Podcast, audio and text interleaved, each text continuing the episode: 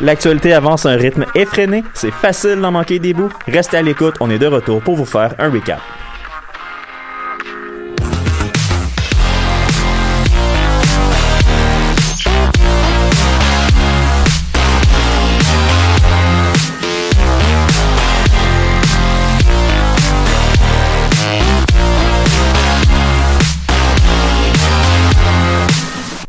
Bonjour à vous, bienvenue au recap de choc.ca du 24 mai 2021. Cette semaine, vous allez être accompagné de Manon, Nico, Louis et Tim. Vous allez bien tout le monde? Ça va bien, Ça ça, va. bien. Ah oui, il fait tellement beau en plus aujourd'hui. Ouais, le fond, ouais. profitez pas trop chaud. Oui, non, encore une fois, il a fait beau pas mal toute la semaine. hein. Même la semaine passée, on disait Ah, qu'il faisait oui. beau, puis ça a été pas mal le cas toute Mm. la semaine. Écoute, puis- il y en a qui ont déjà des coups de soleil. Oui, oui, Manon, Ouais. tes épaules et le haut de ton dos, euh, magnifique. Magnifique, très Je très rouge. c'est pas mal aussi. Il y a une couleur uniforme là avec ton t-shirt. Ouais, trouve. ouais, c'est vrai, tu portes du rouge en plus. Ah, Ça va monochrome. Ouais, ok, on fait des blagues, là, mais quand même. euh, Fais attention à toi quand même. mets, de la, Ouais, mets de la crème solaire. ouais, ouais, la crème solaire, c'est pas un, c'est pas une option, plus, plus en 2021. Mhm. Pour commencer l'émission cette semaine, encore une fois, on va parler de COVID-19 au Québec. Euh, J'ai des très, très, très, très bonnes nouvelles cette semaine. Je suis vraiment... Tu sais, quand c'est rendu tu peux presque dire que tu es content de parler de la COVID-19, là, c'est que ça va bien. Chaque semaine, ça devient de mieux en mieux. Chaque Oui. fois, c'est notre meilleure semaine depuis la... Ah, depuis Si un mois longtemps, ouais. environ, ça va. Il n'y a, pas- y a pas vraiment de ressac. Bref, vous aurez compris, la tendance des cas est à la baisse. On parle de 433 cas aujourd'hui. Hmm. Euh, vu les congés fériés et tout et tout, on n'a pas euh, exactement de données sur la moyenne sur 7 jours, mais la moyenne sur 7 jours, la dernière que j'ai vue était en bas de 600. Donc, bon. euh, on est dans les 500 quelques cas de moyenne quotidienne, mais là, comme j'ai dit, comme c'est euh, journée fériée aujourd'hui, fête des patriotes, fête de la reine, fête de dollar, peu importe comment vous voulez l'appeler, euh, c'est c'est pas tous les... euh, disons que tant au gouvernement que dans les médias, on est un petit peu short staff, fait que on n'a pas nécessairement toutes les données. Dans le système de santé, c'est relativement stable et même à la baisse, il y a 424 personnes hospitalisées et 102 aux soins intensifs.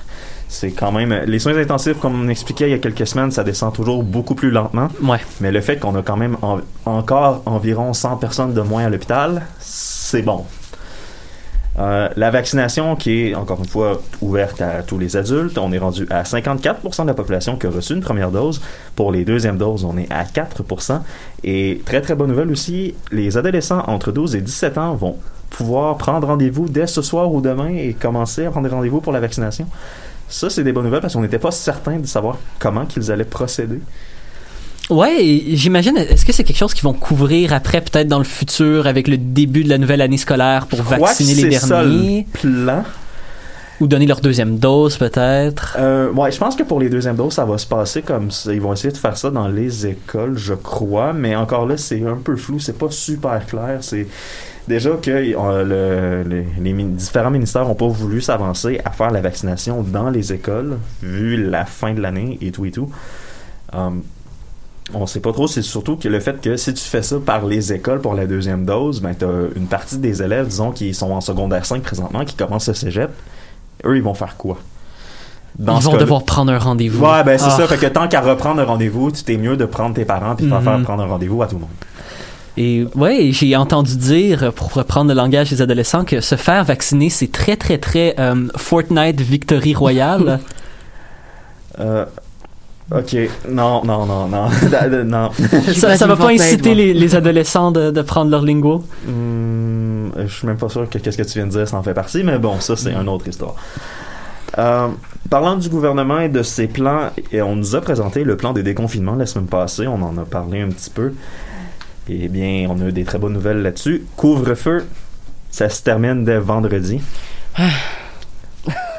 Ça c'est. Ça fait Mm. comme 5 mois ou 5 ans qu'on est en couvre-feu. Plus Euh, 5 ans. hein. J'ai arrêté de calculer. Ce qui est pas une bonne chose. Euh, les terrasses de restaurants seront ouvertes, peu importe la couleur de la zone. Les rassemblements dans les cours arrière seront permis pour un maximum de 8 personnes provenant de deux résidences. Et les déplacements interrégionaux vont être euh, plus moins interdits, on va dire ça comme ça, parce que c'est tout le temps interdit, mais c'est tellement pas vérifié. C'est plus complexe. C'est excessivement dur de traquer qui vient de quelle région. Ouais, de- exactement. Et on a aussi eu une indication de plan à savoir quand est-ce que les masques allaient tomber. Ah. Lorsque Dis-nous tout. 75% de la population a aura eu deux doses de vaccin efficaces. Donc, on s'attend fin de l'été, rentrée scolaire. On se reverra peut-être en septembre en studio sans masque. Oui. On, Euh, on- vous on- imaginez? on parle ici d'une tombée totale des masques? Ah, pff, hum, en, en lieu public, en tout cas, probablement, à moins de présenter des symptômes, je crois, là, mais on parle de... Bah, c'est ça, parce que le masque est pas à l'extérieur déjà. Comme aux États-Unis où ils, l'ont, ils ont tombé le masque à l'extérieur, les seuls endroits au Canada où on a le masque, c'est à l'intérieur. Donc, je pense Non, que c'est ça, quand on parle d'enlever les masques, c'est C'est à l'intérieur. C'est pour les, Mm. c'est pour l'intérieur et tout. Et justement, tu parlais de, de studio et tout et tout. euh, Mhm. on, on suggérait fortement aussi aux établissements scolaires collégiaux et universitaires de préparer la session d'automne pour qu'elle soit en personne, Mmh. en présentiel. Donc, c'est ça le plan de déconfinement, les grandes lignes de ce plan-là. Euh, Qu'est-ce que vous retenez le plus, vous? Moi, personnellement, il y a deux choses. Euh, Couvre-feu qui prend fin pour le début de l'été, c'est bien. Ouais. C'est bien, disons que tu- il fait encore très très beau euh, à 9h, 9h30 le soir. Ça serait intéressant d'être capable d'aller prendre des marches juste pour aller chercher quelque chose pour se rafraîchir. Je dis ça comme ça. Puis, euh, ah, euh, les, bien que moi personnellement j'ai terminé mes études, euh, le fait que, je sais pas pour vous, mais vous, cours en présentiel, j'imagine que ça doit vous faire plaisir. Ouais. Vraiment, vraiment. Ouais, je faisais des blagues comme ah c'est le fun de plus avoir à prendre le métro, mais ce feeling de se lever à 8h50 sans de se préparer un café hyper rapidement, c'est pas vraiment mieux. ouais, non, c'est ça. Tu, te lèves de ton lit, tu ouvres ton laptop et bonjour, Tu je suis un retournes dans ton lit. Ouais, tu Ouais. cours dans ton lit, ouais, ça c'est Experte maintenant. C'est pour ça que la caméra de Manon était fermée en classe? Non. Je vois pas de quoi tu parles. Non, non, non, bien sûr que non, jamais, non, non, jamais. Non. Non, moi, ce que je retiens surtout, c'est pouvoir enlever le masque, là, parce que euh, Louis, qui est dans le même cas que moi, avec les lunettes, Mmh. Ah, c'est de la job. Ouais, voilà. non, non, je, La je, buée, la buée. je comprends. Je comprends entièrement. Au travail, je mets des lunettes de sécurité. Euh, ouais, mais avec Mm. un masque, c'est pas tout le temps le fun. Bon, donc, euh, c'est ce qui conclut un petit peu notre euh, tour d'horizon sur la COVID-19 au Québec. On a un plan de déconfinement, ça va bien. On espère que tout va continuer à aller comme sur des roulettes. On va passer à Louis maintenant. Tu vas nous parler de la mairesse de prendre plutôt de son plan, parce qu'elle a présenté un plan pour les espaces verts de la métropole. Ça fait longtemps qu'on est censé en avoir un. C'est quelque chose qui... C'est que comme le- conversation. oui, ça fait, tu- comme on disait hors d'onde, euh, la ville de Montréal tire la patte à ce niveau-là, puis on a enfin quelque chose. Louis, tu peux nous en parler. Absolument. Puis ça rentre parfaitement dans la conversation de déconfinement et de société après COVID. Exact. De temps en temps, on a la chance que rien de trop affreux arrive pour une semaine, me permettant de faire une chronique sur un sujet un peu moins pressant ou triste. C'est absolument pas le cas cette semaine. Cependant, dans le but de donner un petit break à tout le monde, on va parler d'une de mes nouvelles passions de confinement, l'urbanisme. La ville de Montréal va faire des dépenses vraiment intéressantes là-dessus. Valérie Plante a annoncé plus tôt la semaine passée son plan de relance verte au prix de 1,8 milliard sur 10 ans. Avec ce mo- montant ambitieux vient des plans ambitieux. On parle ici de 500 millions d'arbres plantés, un rajout de 10 km de berge. Si vous habitez à Verdun et que vous avez vu la berge, vous savez à quel point c'est le fun. Mhm. Et 10% du territoire naturel protégé à la place du 6% qu'on a en ce moment. C'est bien. Ça vient aussi avec l'annonce d'ouverture de plus de toilettes possibles. C'est vraiment une question de timing pour le deuxième été pandémique. La tendance va être au parc. Oui. Mais, Mais ça... je pense que ça l'est déjà, d'ailleurs. hein. Ah oui, puis ça nous amène sur une discussion assez intéressante. J'aimerais ça qu'on discute un peu du futur de nos espaces verts montréalais. La pandémie n'est pas éternelle, mais c'est bien possible qu'il y ait quelques changements long terme à cause de celle-ci. Fait que pensez un peu à ces changements long terme qui s'en viennent, plus particulièrement sur nos espaces verts, pendant qu'on repense à comment est-ce qu'on va les utiliser, comment est-ce qu'on vit là-dedans. Un des plus rapides et visibles, c'est notre relation avec ces espaces-là si vous vous sentez pas concerné par cette discussion, pensez au fait qu'ils peuvent pas faire de séries Netflix à binge-watcher chaque jour. C'est cool la saison 4 de Castlevania, mais faut sortir dehors à un moment. Oui, ouais, ok. Faire. Déjà, c'est quelque chose qu'on est un, on est un peu en retard sur cette discussion-là. Les toilettes publiques, par exemple. Ah, il y en a pas assez. C'est- C'était un problème la- la- l'année passée. L'été passé, c'était problématique de se trouver un endroit pour aller faire ses besoins. Même si on savait déjà que tout le monde allait dans les parcs. Ça vous est tout déjà arrivé de vous dire Hey maudit, j'ai envie d'une pisse. avec les nombres de plus en plus grands dans les parcs, c'est un plus grand nombre de gens qui se disent Coudon, j'ai envie d'une pisse. Pourtant, c'est juste très récemment qu'on parle de rendre disponible plus de toilettes publiques. Tout le monde qui me vu après deux bières sait que j'ai besoin de faire pipi rapidement dans la vie. ça fait des années que je dis qu'il faut plus de toilettes publiques. C'est quand même surprenant que ça fait un hiver entier qu'on se dit tout qu'on va sortir dehors et que c'est seulement aujourd'hui qu'on commence à penser à accommoder plus les vessies. Ouais, mais comme tu as dit, on, on avait vu le problème l'été passé, puis ben, ah, ben, c'est maintenant qu'on réalise. Donc, ouais, c'est tout le temps long, la bureaucratie. Absolument, puis c'est l'occasion de penser un peu en avant. Je vais entendre vos opinions, puis comment est-ce qu'on bonifie nos, sur comment est-ce qu'on bonifie nos espaces verts. Moi, je commence d'ailleurs, je continue sur les toilettes. Plus de toilettes publiques et aussi partout. Puis pourquoi s'arrêter à des toilettes chimiques? Ouvrons les chalets. Pas juste de 9 à 4, pas juste de 9 à 5, pas juste de 9 à 8. 24 heures sur 24. Hmm. Est-ce que c'est irréaliste Pas si on engage du monde payé correctement qui s'assure de garder les endroits propres. Il y a une Et seule- sécuritaire. et aussi. sécuri- absolument. Aussi, la sécurité est importante là-dedans. Parce qu'un chalet de toilette, c'est pas nécessairement l'endroit le plus propice à la- Hmm. au règlement. Ouais. Il y a une semaine ou deux, d'ailleurs, la presse, la presse sortait un article qui parlait d'un homme avec un problème particulier, le fait que tout le monde allait pisser près de sa cour, créant une odeur insupportable. Ouais.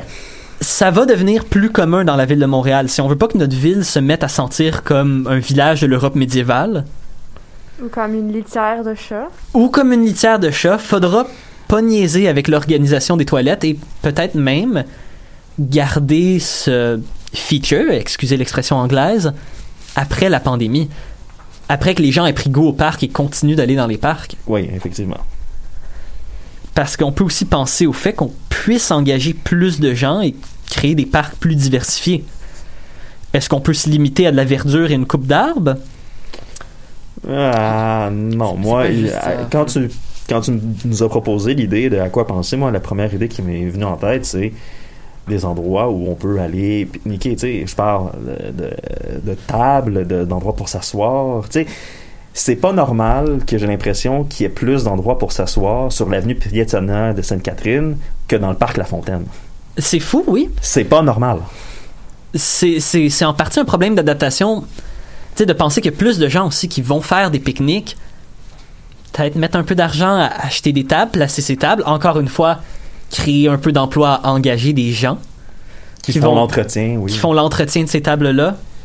Ah oui, puis quand on fait des tables euh, dans les parcs publics, ça serait bien qu'elles soient disponibles à tous et non pas à la location d'Orval.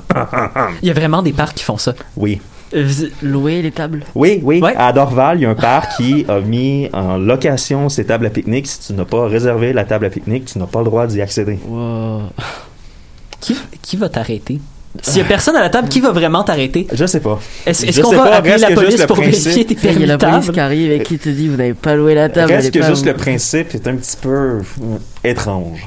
On va dire ça comme ça. Absolument. Puis aussi, en même temps, encourager la diversité de plantes. Il y a déjà beaucoup de parcs à Montréal qui ont intégré plus de fleurs et de plantes variées. Mhm. C'est totalement faisable dans nos parcs aussi. J'imagine que oui.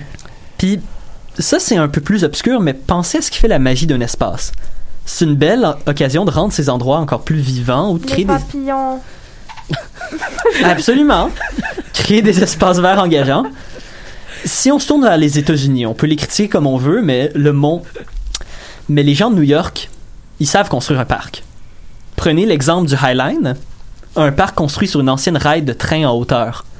Depuis 10 ans, c'est devenu un attrait touristique majeur. Et c'est totalement possible d'avoir quelque chose de similaire à Montréal.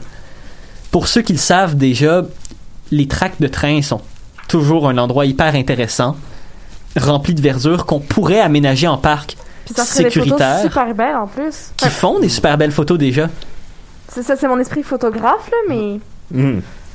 Il y a, euh, avec un peu d'originalité, il y a beaucoup d'endroits qu'on peut aménager comme ces parcs-là. Mhm. Je pense aussi à tous les petits parcs cachés dans Montréal, euh, le parc de Simon Bolivar. Mais d'ailleurs, je vais vous parler d'un petit parc caché dans mes nouvelles insolites à Longueuil. Ah, vois-tu, c'est concept. Ah, j'espère que c'est un beau parc. Oh, bah, tu verras ça. Hmm. On peut encourager cette diversité-là de de ces endroits un peu moins connus, pas juste évidemment les gros parcs touristiques qu'on a. Peut-être aussi avoir un petit repassage sur nos activités de parc. On a toutes vu les mini-gyms extérieurs, on peut en avoir plus. Oui, oui, avoir un genre de muscle gym à la Los Angeles. euh, mais- Oh, tu ris, Nicolas, mais ça, ça pourrait être le fun. Oui, oui. Oh, bah, moi, je suis pas sportif, moi, donc euh, j'irai- Ah, même c'est- pas. non, non, c'est non, même même pas une question Attends, de. C'est pas une question. Je pense, écoute, l'idée ici, c'est qu'on s'entend, là, je vais être honnête, là, il n'y a pas les quatre en studio, là, il n'y a pas personne qui utiliserait ce, ce gym à ciel ouvert, là. Mhm. On s'entend là-dessus. Euh, Ben, peut-être toi, Manon? Peut-être moi, ouais. Ouais, ben, ok, mais t'es la seule, vois-tu? toi? Ben, oui, plus, c'est vrai que s'il y en a une sur les quatre, ce serait toi. Ben, probablement Daphné qui est pas là aujourd'hui, là, mais ça, c'est un autre Ouais, je pense qu'avec Daphné, on serait les premières à y aller. Là. Go. Ouais. Pendant que vous, vous serez assis aux tables que vous allez louer d'avance. Ça, c'est ici un mini-gym extérieur à Dorval. Oh my god. On aura loué nos bières. Euh, ouais, aussi. non, non, non, non, bah, non, là, quand même. Non, mais reste que l'idée est que c'est, on, quand on parle de parc et d'espace public vert, on, faut pas penser juste à qu'est-ce qui nous intéresse. Les gens aiment faire de l'exercice physique en général, Mhm. aiment aller faire du jogging. Si t'es capable de mettre des Du endroits vélo. publics où ce que t'es capable de non seulement de complimenter ton jogging par quelques exercices musculaires, Mhm. ça serait quand même assez intéressant. Et c'est aussi c'est libérer plus de terrain. Ça nous est tout déjà arrivé de vouloir jouer au volleyball avec des amis, de voir qu'il y a un terrain de volleyball dans tout le parc. Ah ouais, ça c'est un autre problème. On pense ici au parc Jarry, Mm. avec de la place pour jouer à 8, personnes au max. J'en ai aucune Quand idée. pourtant c'est le fun, le volleyball, il y a de la place pour établir plus de terrains de beach volleyball. Et aussi, on parlait des tables, mais aussi plus de toits, Oui, oui. plus, d'espace gazebo pour permettre aux gens. de au moins se réfugier s'il y, a Mhm. y a un ondé de 5-10 minutes.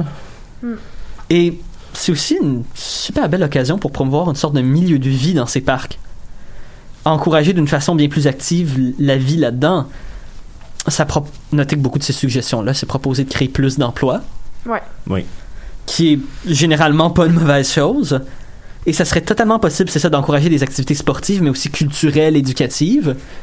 Des activités gratuites pour les enfants. Il y a déjà beaucoup de bibliothèques qui font ça. Des lectures de contes, Mm. Des mini-pièces de théâtre. Ça occuperait les enfants, là, puis on serait Mhm. tranquille, ce serait cool. C'est évidemment, là, ça rentre dans. C'est une suggestion plus complexe d'une certaine façon que simplement placer des tables. Ouais. C'est une question de permis. De pas juste engager des gens, mais d'encourager des artistes à venir dans ces parcs-là. Mhm. Mais c'est totalement faisable. Les finissants de l'École nationale de théâtre, si je me trompe pas, Mhm. viennent souvent à- dans les parcs montréalais faire des pièces de théâtre avec euh, la. Le Là, je vais peut-être- euh, pas de l'UQAM, de, de- de l'École nationale de théâtre. Ah, oui, excuse-moi. viennent souvent préparer une sorte de pièce de théâtre fait pour les parcs. Avec Ouais, juste un peu plus de budget, ça serait possible d'élargir ce genre de pièce de théâtre-là. Et là aussi, c'est le temps de passer à peut-être créer des espaces pour les barbecues. Parce que les gens aiment faire des barbecues dans les parcs et pas tout le monde de la cour Ouais, pour mais ça, faire un barbecue. Ouais, mais ça, je pense que c'est littéralement illégal. Je pense Ben que oui, oui, oui. C'est théoriquement illégal, ça empêche pas les gens de faire un barbecue. Non, c'est ça. Non, je suis d'accord, là, mais Mais t'as pas le droit, t'as pas le droit d'amener ton propre euh, Ça suffit équipement. qu'il y ait une allumette qui parte, puis tout part, là, puis plus d'espace vert. Mhm. Donc, ça serait de peut-être créer des espaces sécuritaires pour que les gens puissent Ouais, le faire légalement? Oui, parce qu'il y en a dans les parcs de la CEPAC. Pourquoi est-ce que dans les parcs de la ville de Montréal, il y en a pas? Ça, c'est une autre histoire. Tu sais, et ça vient aussi avec, et là, ça, c'est une des plus wild, encourager des, encourager des endroits où on peut faire des feux sécuritairement. Beaucoup de gens à Montréal font des feux illégalement. Mm. S'il y avait un endroit, s'il y avait un endroit sécuritaire avec peut-être quelqu'un d'engagé Ouais, mais pour s'assurer de la sécurité, cela est plus complexe. Cela est contre. beaucoup plus complexe parce que les feux sont très très peu populaires dans la ville de Montréal. On parle de faire fermer les les entreprises qui fonctionnent euh, avec le feu sous, prétexte que c'est trop polluant. Donc euh, là, si tu permets de faire des feux à ciel ouvert en même temps, euh, je suis pas sûr. Il y, a, il y a cette question plus complexe. Et pour mon dernier point aussi, c'est il est peut-être temps qu'on intègre un peu plus nos services sociaux dans nos parcs. Hmm. Plus de services de prévention et en même temps de nettoyage. Peut-être repenser comment on fait notre sécurité dans les parcs. Ouais. Parce que tous ceux qui ont eu à rencontrer la Sécu à 2 heures du matin savent que c'est une force qui est mal équipée. qui est peut-être pas nécessaire, que peut-être que ça serait bon d'avoir quelque chose qui ressemble plus à un travailleur social ou un garde-forêt, Ouais. qui a une certaine autorité différente que juste un agent de sécurité de centre d'achat. Ouais, ouais, ouais. Je comprends ce que ça veut dire. Dans tous les cas, peu importe qu'est-ce qui sera, qui sera notre prochain maire, cette personne-là disposera d'une belle opportunité. Ça sera une question d'agir, par contre. On manque pas de bonne, bonne action, puis on va pas manquer de budget pour moderniser nos espaces verts, On manque pas d'idées non plus, clairement. mais ça sera une question de qui va avoir de la vision là-dessus. Donc, ça sera très intéressant à suivre, surtout avec le nombre de gens qui vont dans les parcs maintenant. Oui, et surtout avec l'élection, comme tu en as parlé un petit peu à la fin, euh, l'élection euh, municipale qui s'en vient, qui, qui va obtenir le mandat, ça va être quoi le plan? On sait que déjà que la mairesse sortante, Valérie Plante, a un plan, ce qui est intéressant. Est-ce que ses adversaires vont suivre le pas? Aucune idée, on verra bien. Pour le moment, nous, on va prendre une petite pause. On va aller avec Birmanie et le lac de la confusion.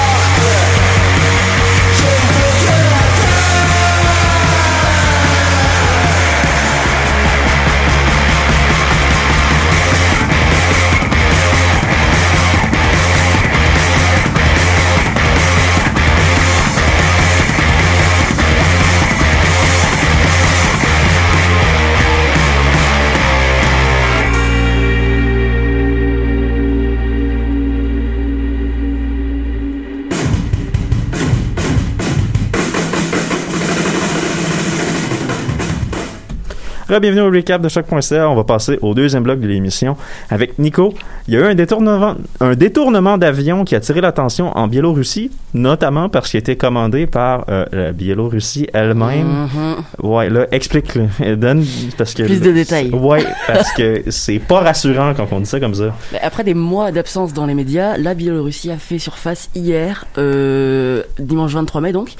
Mais au cours de l'été 2020, on en parlait beaucoup de ce pays de l'Europe de l'Est, entouré entre autres par la Pologne, la Russie, l'Ukraine, que des pays sympas. Euh, on en parlait à ce moment-là, notamment en raison de la ré, ré, ré, ré, réélection euh, d'Alexandre Loukachenko, parce que oui, ça fait 27 ans qu'il est en place. Niveau démocratie, euh, on, repasse pas. Démocratie en Biélorussie, ouais. Non, ça va ensemble. hein. C'est ça. Mon Dieu, quand même. 27 ans au Depuis pouvoir. 93. C'est impressionnant d'une Ben, certaine parce que- façon. Il faut non, pas l'encourager. Ben, mais- en fait, non, ben, en fait, c'est parce que c'est pas. Le problème, c'est qu'en 93, t'as dit? Donc, semble, on peut ça. dire que depuis la tombée de l'ex- de Ouais, l'URSS, c'est lui. Quasiment, c'est ça. Euh, ouais, c'est pas nécessairement un bon signe. Mais vous allez voir qu'il y a d'autres choses euh, qui sont assez euh, euh, vieilles et gardées, qui sont, qui sont gardées. On va se comprendre. Tu dis pas ça d'une personne non, non, parce non, non. Des techniques, on va dire. Mais bon, euh, c'est pas le point. Si on en reparle aujourd'hui, c'est pour une histoire euh, bah, encore politique. Hein. Un Boeing 737 de la compagnie aérienne Ryanair en provenance d'Athènes en Grèce et à direction, euh, à destination pardon de Vilnius en Lituanie a été dérouté pour finalement atterrir à Minsk en Biélorussie. Donc, Euh, dans un premier temps, les autorités parlaient d'une alerte à la bombe, euh, une alerte envoyée par des agents de sécurité présents à bord de l'avion. Ryanair, de son côté, dit que l'ordre venait de la sécurité biélorusse, c'est-à-dire de, de la capitale biélorusse. Puis ils ont fini par dire que c'était une décision de l'équipage uniquement. Donc en fait, euh, vraiment un cafouillage dans euh, d'où venait l'alerte. Un cafouillage d'où venaient les histoires aussi. Hein? C'est- C'est ça. Euh, en tout cas, le président euh, biélorusse a pris le dossier à bras le corps. Il a envoyé un avion de chasse euh, pour intercepter le Boeing. Euh, bon, bah au moins c'est radical. Oui, ça c'est sûr, là. Ouais. Un Euh, peu trop. C'est ça. Alors pourquoi autant de moyens, me direz-vous Bah parce qu'il s'agissait pas d'une alerte à la bombe, mais plutôt d'un opposant biélorusse qui était dans l'appareil. Ah, Ah, tout de suite, on met des moyens. ben oui. Cet opposant, il s'appelle Roman Protasevich. C'est encore un prénom compliqué, j'ai cru comprendre que c'était ta, ton truc maintenant. Euh, il est journaliste, le meilleur métier du monde. Il a 26 ans et il, euh, il, est, il est principalement connu pour son travail dans une influente chaîne d'opposition biélorusse qui s'appelle Nexta et dont il a été le rédacteur en chef. Euh, par exemple, la chaîne a joué un rôle très important dans la vague de contestation euh, l'été dernier, donc au moment de sa réélection. C'est d'ailleurs grâce à ce média qu'on a appris qu'il euh, qu'il avait été arrêté à Minsk euh, au moment où l'avion était dérouté.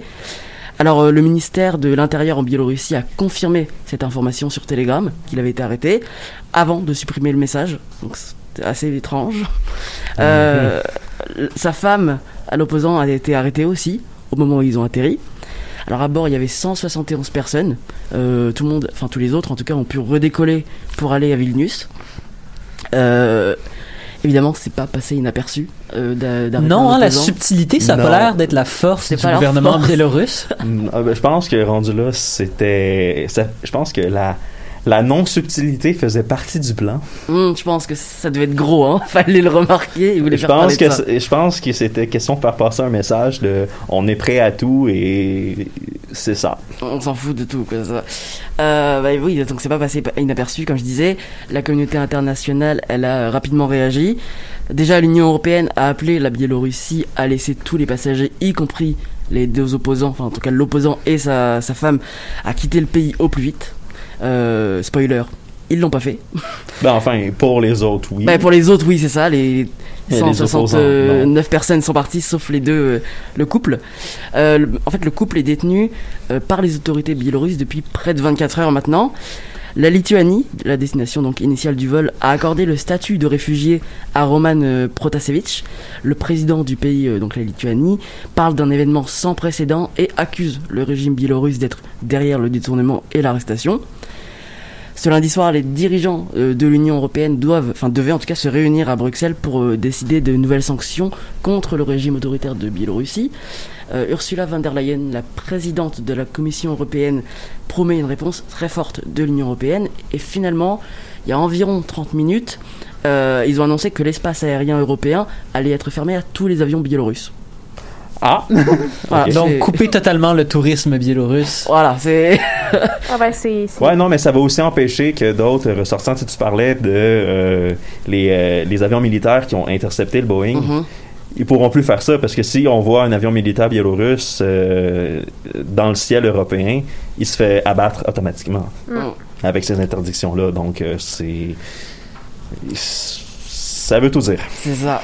Euh, L'Allemagne, de son côté, réclame une explication immédiate. La France dénonce un détournement aérien inacceptable. Euh, Angela Merkel, elle estime que les raisons invoquées par la Biélorussie ne sont pas crédibles, je la cite. Euh, et les États-Unis parlent d'un détournement forcé. Donc voilà, les mots sont forts. En tout cas, les deux, donc l'Union européenne et les États-Unis, réclament la libération immédiate de l'opposant. Euh, du côté de l'Organisation de l'aviation civile internationale, OACI, ça vous dit quelque chose, j'imagine. Ouais, les bureaux sont à Montréal. C'est ça. Euh, donc l'OACI juge que euh, l'atterrissage forcé pourrait être une violation de la Convention de Chicago. Ça protège en fait la souveraineté de l'espace aérien de chaque nation. Et l'OACI donc se réunira en urgence jeudi, mais elle a aucun pouvoir de sanction. Non, c'est C'est ça. ça. Euh, le secrétaire général de l'ONU, Antonio Gutiérrez, il appelle à lancer une enquête transparente, indépendante et complète. La compagnie irlandaise euh, Ryanair donc qualifie cette affaire d'acte de piraterie aérienne. Euh, C'est vrai que ça ressemble à ça, quand on y pense. c'est ça finalement. C'est exactement de la piraterie aérienne aussi, là. Ben, c'est ça, mais sauf qu'on ne sait pas vraiment du coup d'où vient l'ordre, parce qu'il y a plein d'informations de partout, de est-ce que c'est l'équipage, est-ce que c'est le président, bon, il y a de grandes chances que ce soit le parti qui ait, qui ait pris la, la décision, en tout cas le président. Euh, bref, en revanche, la Biélorussie, elle est soutenue par un pays, lequel à votre avis? Ben, il y a le nom dans la Biélorussie, la Russie. Exactement. Ouais, c'est qui est son principal allié. Euh, le ministère des Affaires étrangères russe, Sergei Lavrov, a jugé aujourd'hui que Minsk, donc euh, la capitale biélorusse, avait agi de manière raisonnable en promettant une transparence totale. Mm. Est-ce que c'est vraiment une manière raisonnable d'envoyer un avion de chasse pour arrêter un avion Tout à fait. civil? Ben oui, Louis. C'est enfin. proportionné. J'ai envie de voir c'est quoi la réponse déraisonnable, mais ouf. La réponse est raisonnable, ça aurait été de faire exploser l'avion. C'est ça. Oh bah Ah ouais, hein. D'expérience, on sait aussi que C'est possible. c'est totalement possible Mm. venant de ces. Euh, une autre réaction assez étonnante, en tout cas c'était avant que l'Union Européenne annonce la fermeture euh, aux avions, plusieurs capitales européennes et des compagnies ont mis sur la liste noire l'espace aérien de Biélorussie. Mhm. Euh, D'un côté, le Royaume-Uni a demandé à ses compagnies de contourner donc l'espace aérien biélorusse. À l'inverse, Londres interdit la compagnie aérienne biélorusse Belavia d'atterrir sur son territoire, donc au Royaume-Uni. La Lituanie et l'Ukraine interdisent tous les vols via la Biélorussie, donc les escales par exemple. Mhm. De l'autre côté, la compagnie SAS et Air Baltic ont décidé d'éviter à partir de maintenant le territoire euh, biélorusse. Donc vraiment, c'est un boycott euh, de la Biélorussie total. Euh, il faut savoir que Roman Protasevich risque la peine de mort euh, tant qu'il est en Biélorussie. Parce que oui, il y a encore la peine de mort qui est appliquée en Biélorussie. C'est le dernier pays de l'Europe à l'appliquer. Ouais, ben, euh, surtout, c'est un contestateur du régime, donc euh, Oui. il sait pertinemment risque. que. Euh, et on vient d'apprendre donc que l'opposant était est probablement hospitalisé en ce moment en raison d'un état de santé critique et de problèmes cardiaques. Bon. C'est la mère, c'est sa mère qui l'a annoncé dans des médias euh, biélorusses. Détournement d'avion, détention d'opposants, incident diplomatique sur fond euh, de tension. Bref, on a le cocktail parfait euh, pour faire exploser en ce moment. euh, Est-ce qu'on peut dire que c'est un cocktail Molotov? Non, non, parce qu'il n'y a pas de Finlande au travers. C'est donc une affaire qu'il faudra suivre dans les prochains jours. Ouais, en espérant que Protasevich se pas, euh, survive. On Ben, c'est Ouais, effrayant de dire Oh. se porte bien parce que. Non, non, ben c'est parce que c'est sûr que, en fait, presque certain que non. Euh, en fait, je crois que il est un petit peu chanceux dans sa malchance. J'explique, ça a tellement fait de bruit à l'international. Disons que euh, Minsk serait, Minsk serait plutôt mal avisé de se débarrasser de lui maintenant. Ça Mhm. paraîtrait très mal. On va dire ça. Mais il a annoncé dans une vidéo juste avant de rentrer en studio qu'il était bien traité par les autorités Et, biélorusses. et Mm. maintenant, il est à l'hôpital quelques heures après. Ouais, bien sûr. Mm. Ben, merci beaucoup, Nicolas. C'est un sujet qu'on va. On va suivre Si avec attention. Oui, bon, s'il y a du nouveau, on va vous en parler. Pour le moment, on va aller avec Parajos de Laurent San.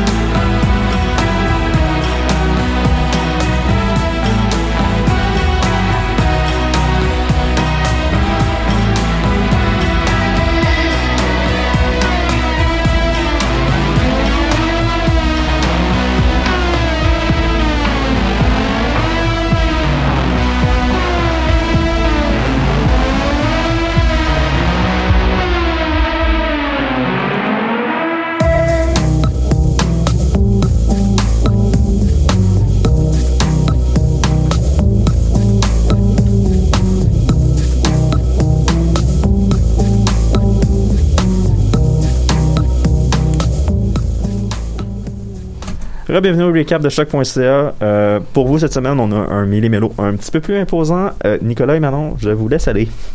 Ouais, ben, aujourd'hui, je vais m'occuper des, des sujets sérieux. hein. Je, je remplace Daphné pour le Méli-Mélo. Avant de laisser la parole à Manon pour des affaires euh, toujours plus folles les unes que les autres, hein, Manon.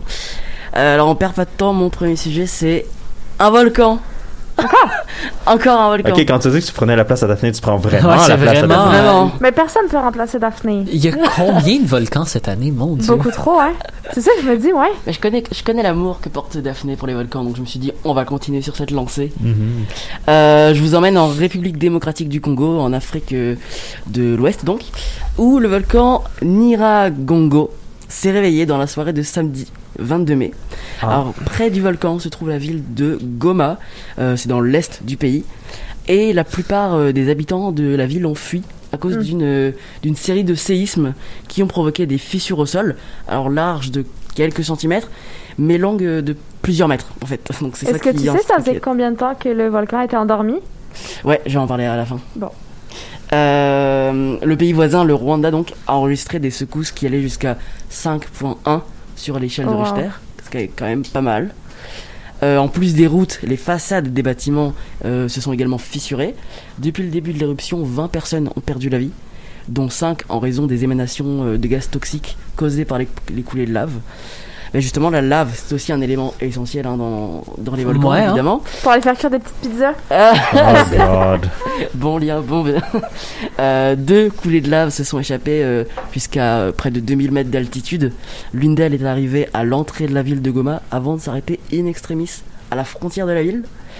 Euh, la précédente éruption dont tu m'en parlais, Manon, elle remonte au 17 janvier 2002. Oh, wow. Donc ça faisait quand même longtemps. Un petit 20 ans de paix avant. Ouais. C'est ça. S'il y a une chose que la République démocratique du Congo avait besoin, c'est d'une catastrophe naturelle. Forcément. Ouais. Ouais. Et elle avait provoqué donc en 2002 la mort d'une centaine de, de personnes. Pour mon deuxième sujet, on part à Rotterdam, aux Pays-Bas, où s'est tenue la 65e édition de l'Eurovision. Ah, Euh, ok, Tu vois ouais. où j'en viens Oh, euh, ben, ça ça dépend. Il y a plus, plusieurs Il y a plusieurs sujets à couvrir avec l'Eurovision. plusieurs options. Euh, C'était samedi 22 mai, bah, décidément il s'en est passé des choses samedi. Donc c'était la finale du concours. L'Italie, représentée par le groupe Maneskin, était pressentie gagnante et c'est bel et bien l'Italie qui a gagné, mais c'est pas si simple que ça. Pendant la soirée, le chanteur du groupe, Damiano David, euh, a été aperçu aux côtés de son équipe, euh, assis sur un canapé. Bon, jusque jusque là tout va bien. Là où ça pose problème, c'est quand il a été aperçu en train de sniffer ce qui semblait être de la cocaïne. Et non pas des fraises tagada concassées. Et que des liens avec tes, tes Mélimélos, Eh, décidément. Euh, le chanteur, du coup, il a accepté de se soumettre à un test de dépistage de drogue après la diffusion d'une vi- du- pardon, vidéo dans laquelle on le voit en fait s'abaisser, toucher une table avec son nez. Euh, puis il y a une femme assise à côté de lui qui lui donne un coup de coude, comme euh, pour lui faire comprendre que bah il y avait quand même des millions de téléspectateurs qui le regardaient quoi. Euh, à la fois européens mais aussi australiens parce que oui, l'Australie participe à l'Eurovision. Pourquoi? Oh, faut pas, faut Un pas peu de pitié pour l'Australie. Un jour ils ont dit on est là nous aussi. on est en Europe. Euh, bon évidemment le test euh, de dépistage de drogue était négatif, donc il n'y avait aucune drogue. C'est vraiment dommage parce que j'aurais aimé que l'Italie soit disqualifiée, tout simplement pas parce que la France était deuxième, elle aurait pu gagner, Oh. Tu Ouais. pourrais être dans la position de l'Angleterre, donc. c'est-à-dire? L'Angleterre a fait zéro point à l'Eurovision. Oh, c'est oh, pauvre eux. Ouais, zéro. Zéro, c'est la première fois depuis 2002-2003 que c'était pas arrivé à un pays de faire zéro. Non, mais c'est dur, là, quand même. Comment tu peux faire zéro? Imagine le chanteur. Exactement. Ah, mais c'est- comme si tu rendais une copie, a- a genre, t'as juste à écrire ton prénom, puis Ouais, le prof te donne des points, là. Techniquement, c'est très très dur pour un professeur de, de- de donner zéro. Ça veut dire que c'était si mauvais ou si Ben, euh, en fait, c'est ce que la, la délégation britannique semble penser. On met le blâme plus sur euh, le chanteur et la sélection de l'artiste, plutôt que sur euh, toutes les tractations politiques euh, concernant le Brexit. C'est très politisé l'Eurovision dans tous les cas. donc, non, euh, donc euh, on, on verra bien. Là, reste que, ouais, disons que l'Eurovision n'a pas manqué de controverse cette année. Euh, donc justement la France qui était représentée par euh, Barbara Pravi s'est retrouvée donc à la seconde place, enfin en tout cas la deuxième place du concours et c'était le meilleur résultat pour la France depuis 30 ans. Pardon. Attends un peu. Meilleur résultat pour la France depuis 30 ans. Ils ont fini combien? Deuxième. Ah, ok.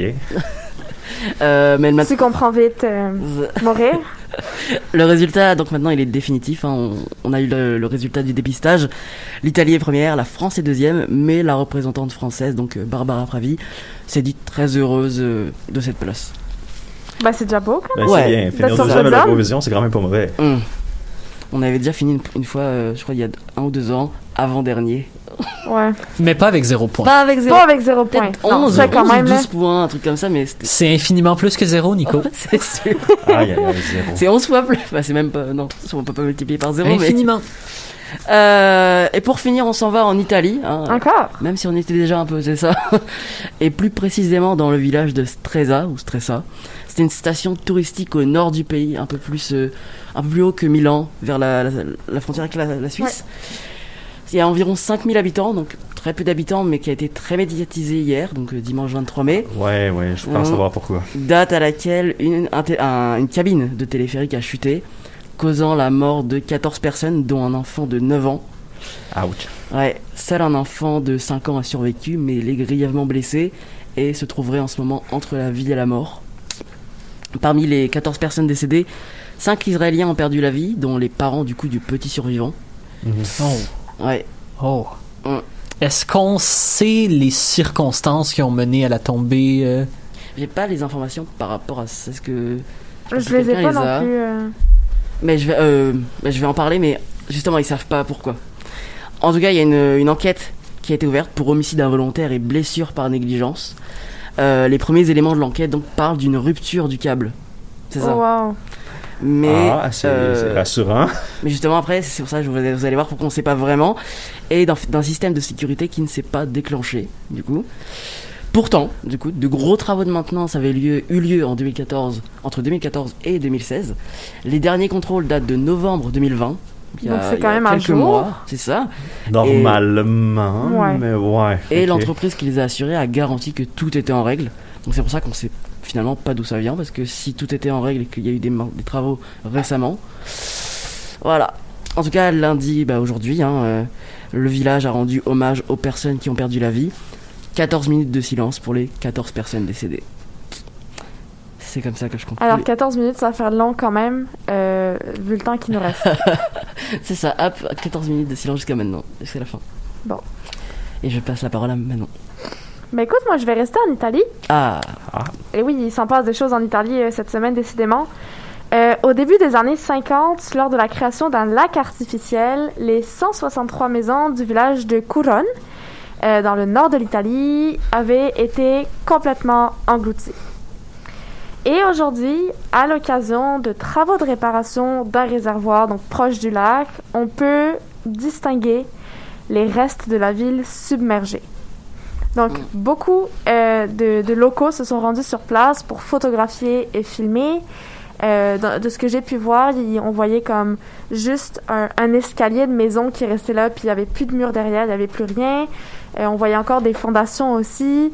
Et dans le fond, il faut savoir que la seule chose qu'on voyait quand le lac était encore plein, euh, c'était un clocher d'église. Donc là, on a pu voir le clocher d'église au complet. hum. Il y a quelque chose de cool avec les villes fantômes. Aller Oui. explorer ça, euh, Ouais. ça doit être une super occasion pour un petit, euh, un petit Ça voyage. probablement fait un beau site de plongée sous-marine. Ouais, mais il n'y a plus d'eau, là, Non, du c'est tout. ça. Mais euh, À- Par le passé, là, quand, il y avait encore ouais, de l'eau, ça par le passé, ça devait vraiment être beau, aller faire des photos sous-marines, là. euh. Encore dans les photos maintenant. Tu Toujours. vis photo. Euh, donc là, on va revenir sur la nouvelle des parcs des espaces verts que, que nous disait euh, Louis. Et pour une fois, c'est une nouvelle insolite plutôt locale puisque elle se passe à Longueuil. Ah, Donc pour ceux qui le peuvent, je vous propose de prendre votre cellulaire et d'aller sur Google Maps. ok. Vous traversez le pont Jacques-Cartier Attends un peu. Ouais, ok. et tu te rends aux alentours du cégep Édouard Montpetit. Euh... Es-tu rendu, Tim, ou es-tu pris dans le trafic, là? Non. non. euh, attends un peu. Ouais, c'est bon. OK. Euh, et donc, aux alentours de, de- du cégep Édouard Montpetit, il y a un tout petit parc juste à côté d'un autre gros parc qui, jusque-là, il n'y a rien de très particulier.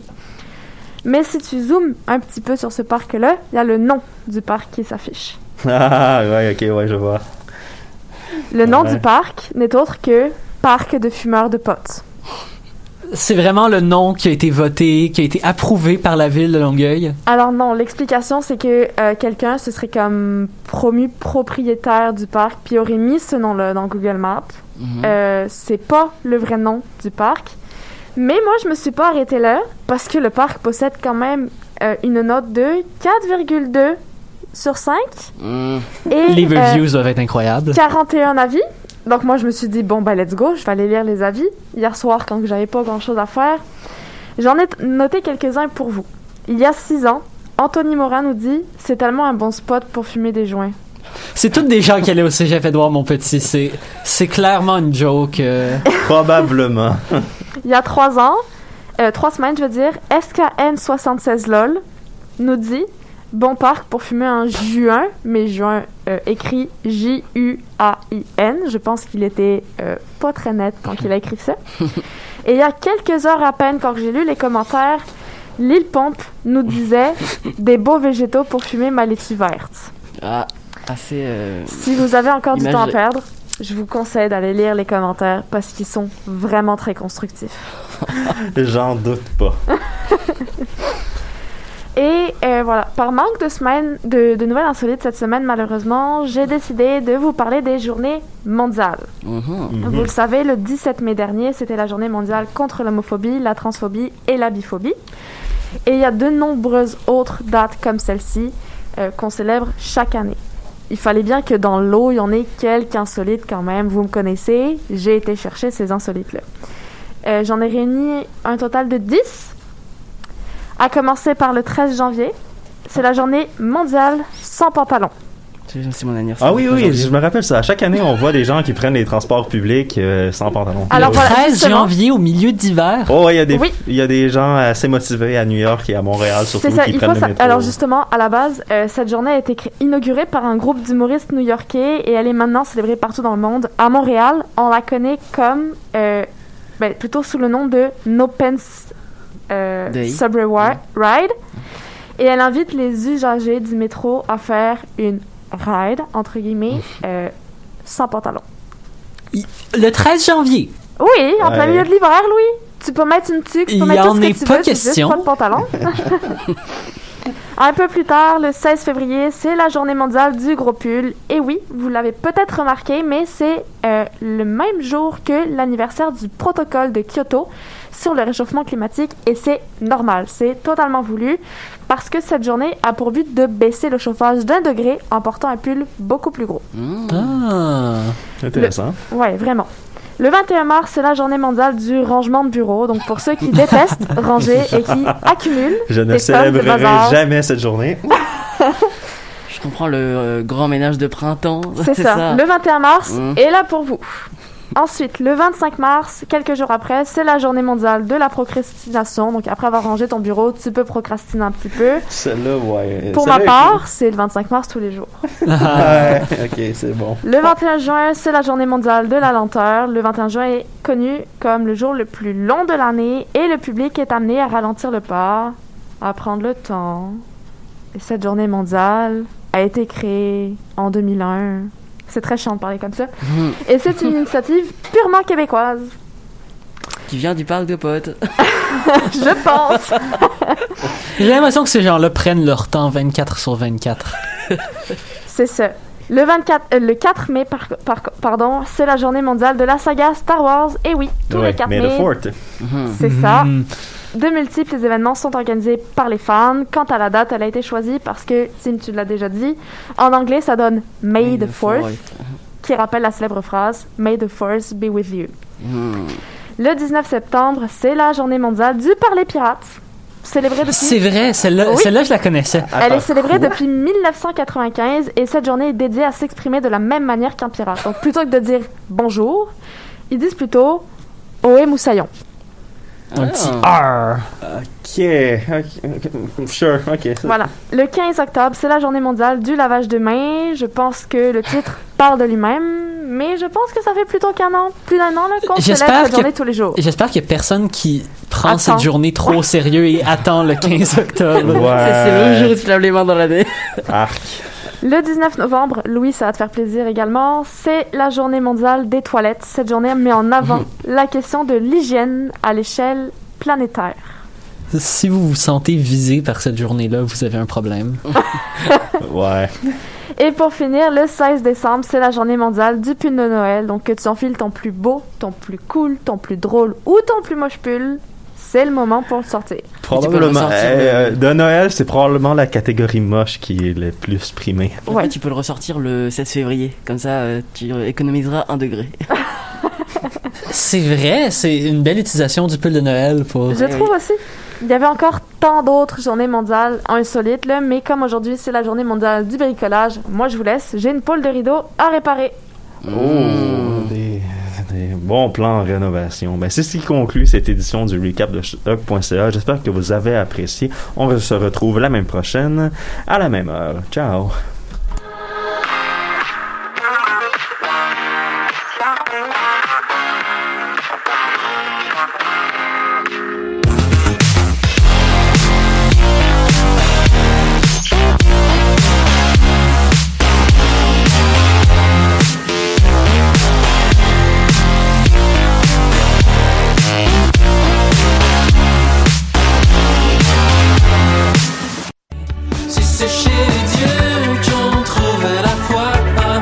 Salut, c'est Valence. Vous écoutez shot.ca.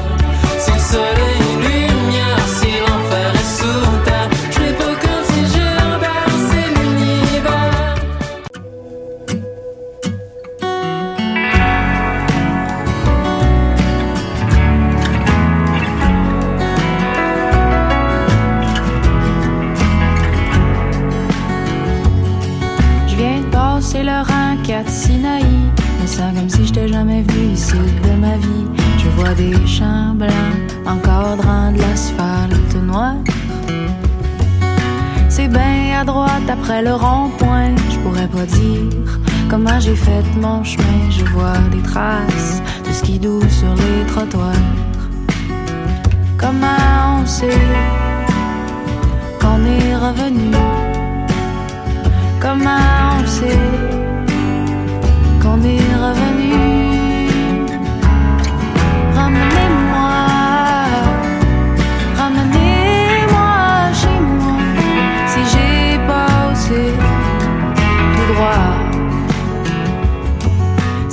Déjà la rue d'Aquin Me sens téléporté de tellement loin. Je vois des chiens lousses courir sans pénitence. Où se posent mes yeux, où me mènent mes pas. Ça fait des centaines, sûrement des milliers de fois que je passe la traque. Vive là la belle maison blanche. Comment on sait qu'on est revenu? Comment sait qu'on est revenu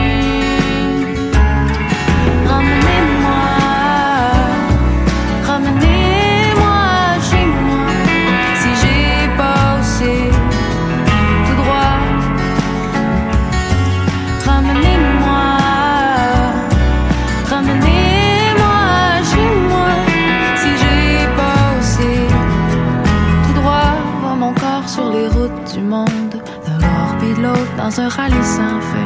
J'ai signé nulle part pour une course de char. Quand je check ma boussole, je l'entends crier reviens. Tout droit va mon corps sur les routes du monde, d'un bord puis l'autre dans un rallye sans fin. J'ai signé nulle part pour une course de char. Quand je check ma boussole, je l'entends crier Reviens, ramenez-moi.